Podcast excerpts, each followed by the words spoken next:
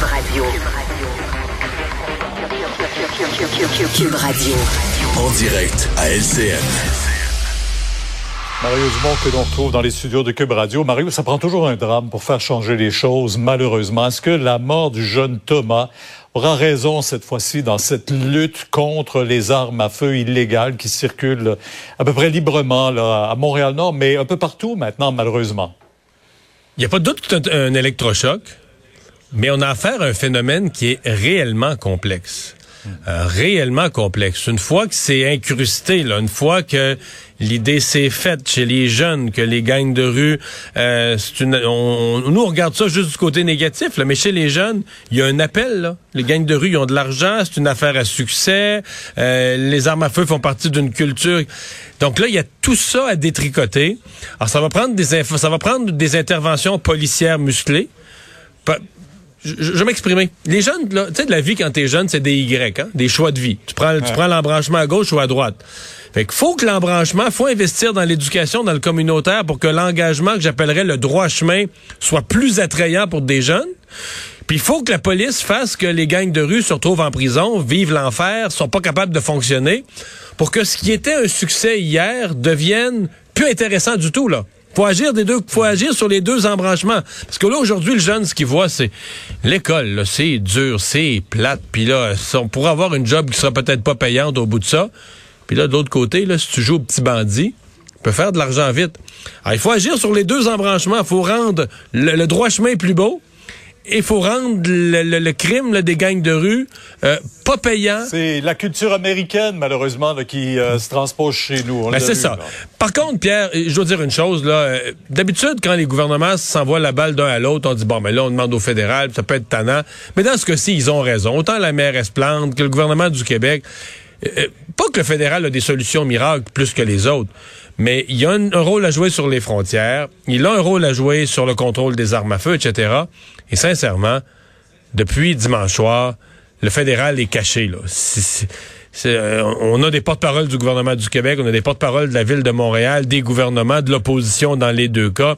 Même le député local, le député Benjamin, le député du Parti libéral du Québec, de l'Assemblée nationale, donne des entrevues.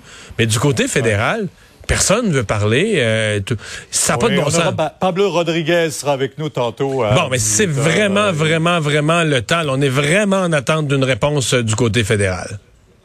Ouais. parlons. Ben, on apprend que le ministre de la Sécurité publique est aux États-Unis et on nous dit dans l'entourage, et M.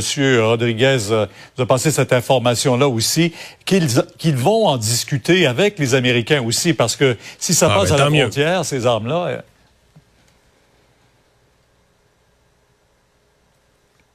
Si ça passe à la frontière, Mario, c'est que justement aux États-Unis, il y a des groupes organisés également qui les, qui les envoient ces armes. Ah, la frontière, c'est des deux côtés et c'est un, euh, c'est un des volets de, l'opération Centaure, de l'escouade Centaure, où à date, il n'y a pas beaucoup de résultats. On n'a pas, euh, n'a pas entendu parler encore de saisie d'armes réussies à la frontière, mais tant mieux si on est prêt à travailler en collaboration. Les, armes viennent pour une grande partie des États-Unis.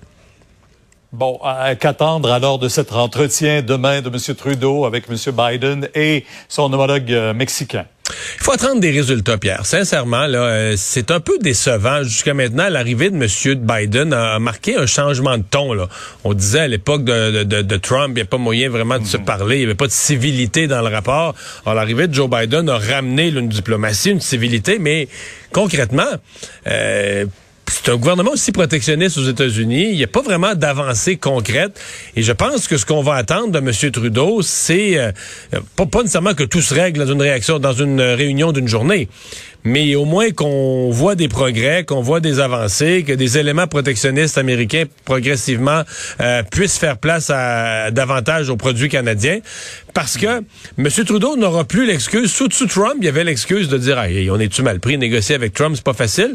Mais là, maintenant que le ton est plus civil, maintenant que le ton est plus euh, aimable, euh, on, on, va quand même attendre des résultats. Puis après un an d'arrivée de Joe Biden, on n'a pas grand-chose à se mettre sous la dent. Ça va être intéressant de suivre ça demain. Merci. Au, revoir. On vous écoute demain à 10h sur LCN.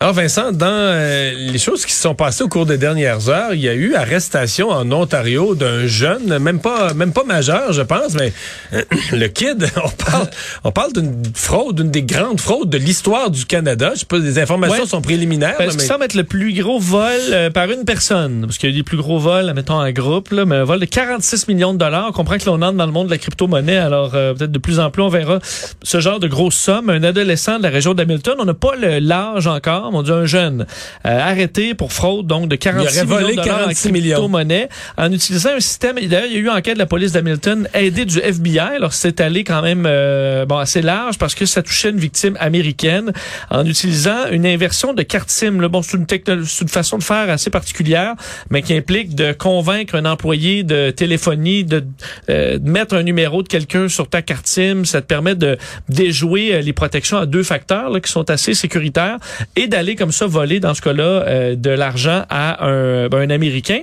Et euh, on l'a retrouvé, entre autres, parce qu'il est allé acheter, on n'a pas encore tous les détails, mais acheter un nom d'utilisateur en ligne d'un jeu vidéo qui est considéré comme étant euh, rare. Alors, il est allé acheter un, un nom dans un jeu vidéo. Et là, on a comme repéré de cette façon-là. On est capable de remonter jusqu'à qui avait acheté ce nom-là et a procédé à son arrestation. Alors, c'est encore flou. On n'a pas encore beaucoup de détails. On dit que la police a récupéré déjà 7 millions de dollars en crypto-monnaie. Alors, euh, probablement un vol historique, mais qui se termine mal pour ce jeune homme. Bon, qui va faire probablement un peu de prison, puis après ça va être embauché, embauché, par une grande firme euh, informatique ou une grande firme pour la sécurité une belle carrière, euh, informatique. C'est toujours comme ça que ça se conclut avec ces petits génies euh, de l'informatique. merci Vincent, merci à vous d'avoir été là. À demain 15h30, Sophie Durocher s'en vient.